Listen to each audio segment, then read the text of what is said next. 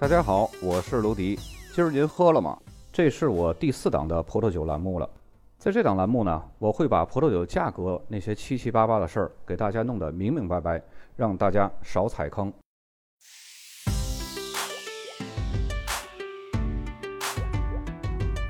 今天咱们来说一下波尔多这个产区。波尔多呢是位于法国的西南部，有着得天独厚的气候和地理条件。它西临大西洋。吉伦特河呢，从境内缓缓而过。海洋性温带气候呢，让产区的天气总是那么温和的平顺。贫瘠的沙砾土、粘土和石灰土构成了复杂多样的地势结构，使波尔多呢能够产生出丰富多样的葡萄酒。波尔多被由南向北的吉伦特河呢一分为二，但是他们并不习惯将其划分为东西岸，而是根据地理位置上的左右呢来划分，称为左岸和右岸。左岸产区啊，主要是由梅多克和格拉夫两个大产区构成。右岸著名的产区呢，主要有波美侯和圣埃美隆。在这儿呢，阳光照射比较充足，到处都是古朴的老建筑。从城外到市区啊，丝毫没有半点的这种现代的气息。而且呢，街上的移民比较多，大多都是北非和越南的。波尔多呢，还有一种特色的甜点，叫可丽露，又叫天使之灵。深桃花心木色的可丽露呢，外皮硬脆，浓浓的香草、黑朗姆酒、乳脂香气和焦黄油的香气呢，一并在口腔中炸开。口感上的硬和软，一面延长了咀嚼的时长，让香甜醇厚的风味呢更好的散发；一面呢确保了口腔的湿润度、舒适度。这就是一颗完美的可丽露了。可丽露的起源也是个谜，它来自于法国波尔多。有人说它前身啊是一种面包。二十世纪初呢，被某位甜点师傅呢加入了朗姆酒和香草，就改良成今天的可丽露了。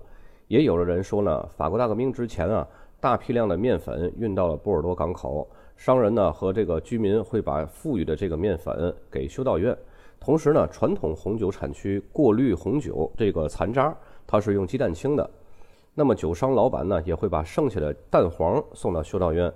那么这些个贤惠的修女呢，就物尽其用了。便诞生了这种可丽露。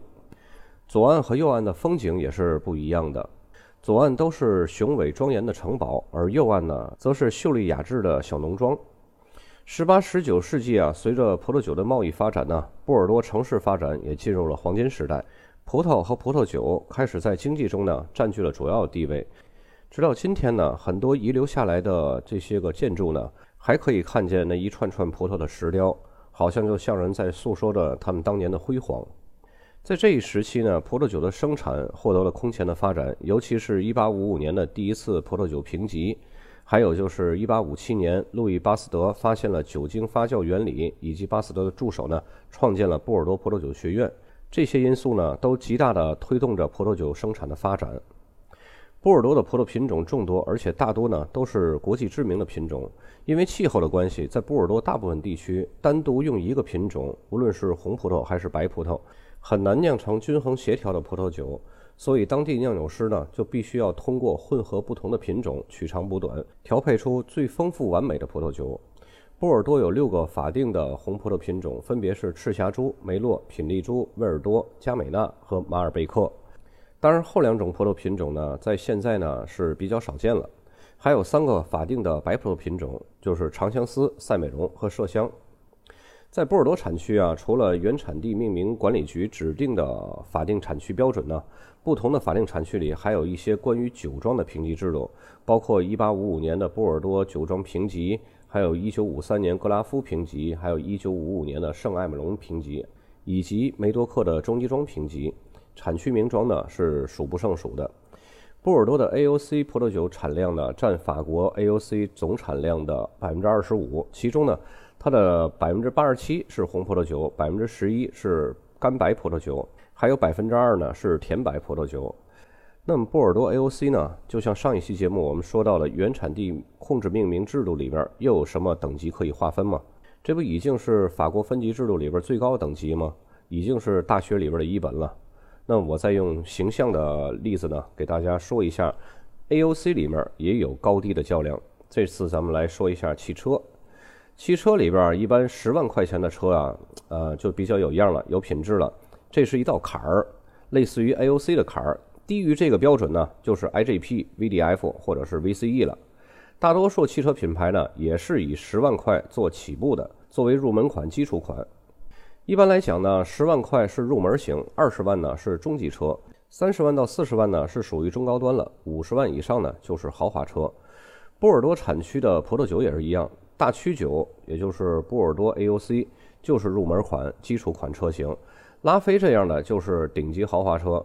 市场上十万左右的汽车啊，数量是最多的，因为这个价格呢，对于普通的消费者来说是没有多大压力的。对消费者来说呢，一瓶波尔多大曲酒在市场上价格呢，也就是一百块左右，这种价格很适合老百姓请客吃饭、家庭聚会啊，喝上一两瓶，也就才两百块钱左右，很容易接受。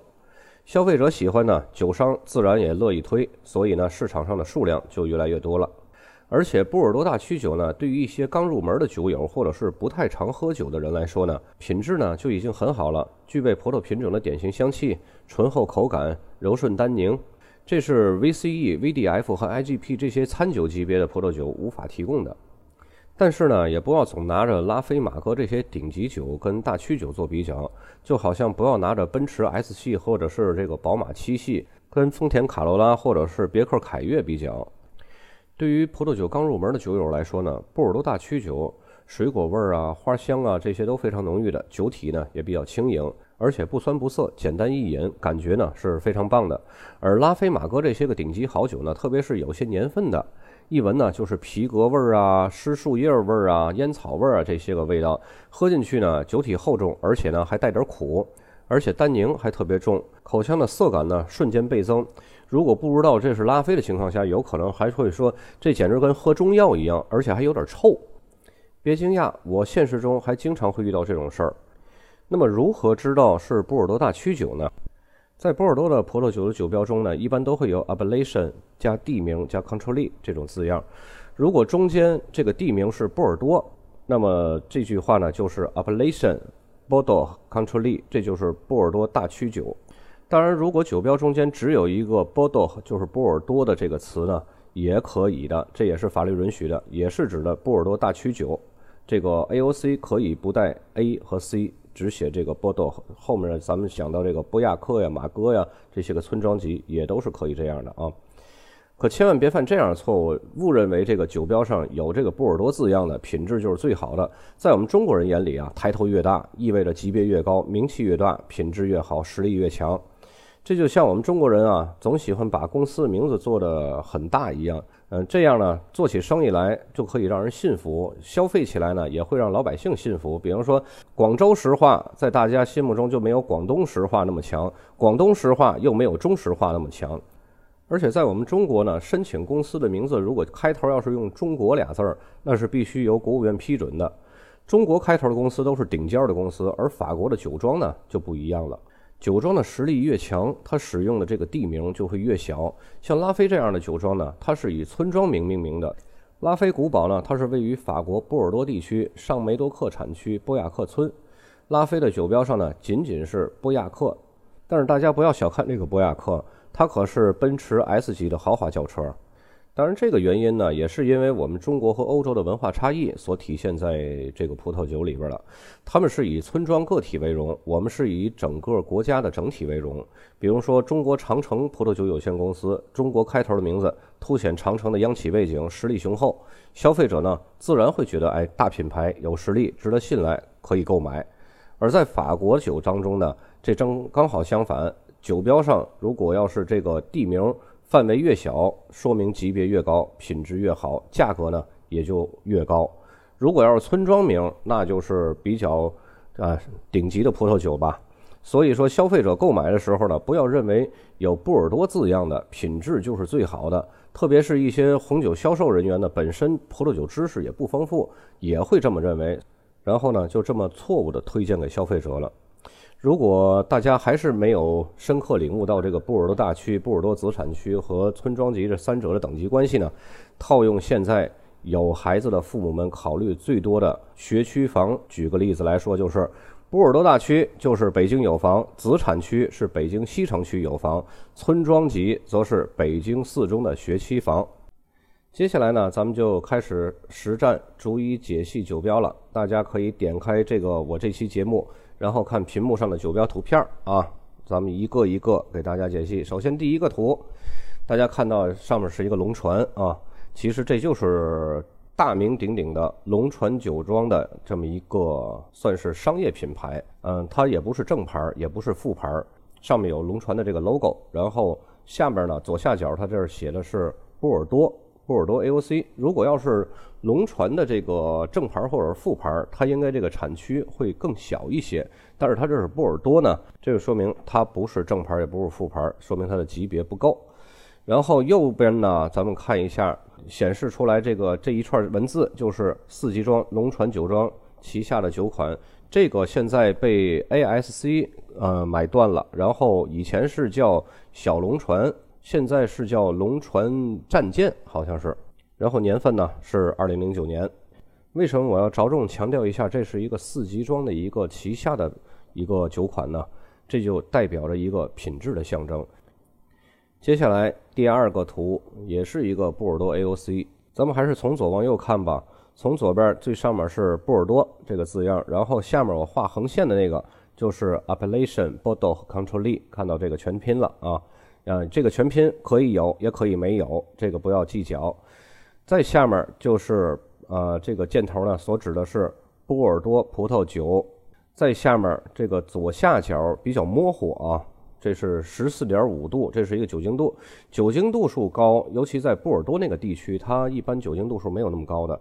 呃，只有两种可能，要么就是人为的去添加了糖分，或者是精流浓缩葡萄汁儿，让它继续发酵。再要么呢？就是说明它的葡萄长得成熟度是真的很好，成熟度好呢，它的含糖量才高啊，含糖量高呢，它的发酵度数才会高。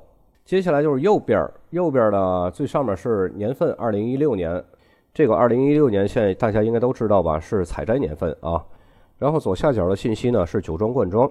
有的朋友呢认为这个酒庄灌装它一定就是要比其他的酒商灌装啊，或者是酒厂灌装、私人灌装那种品质要好。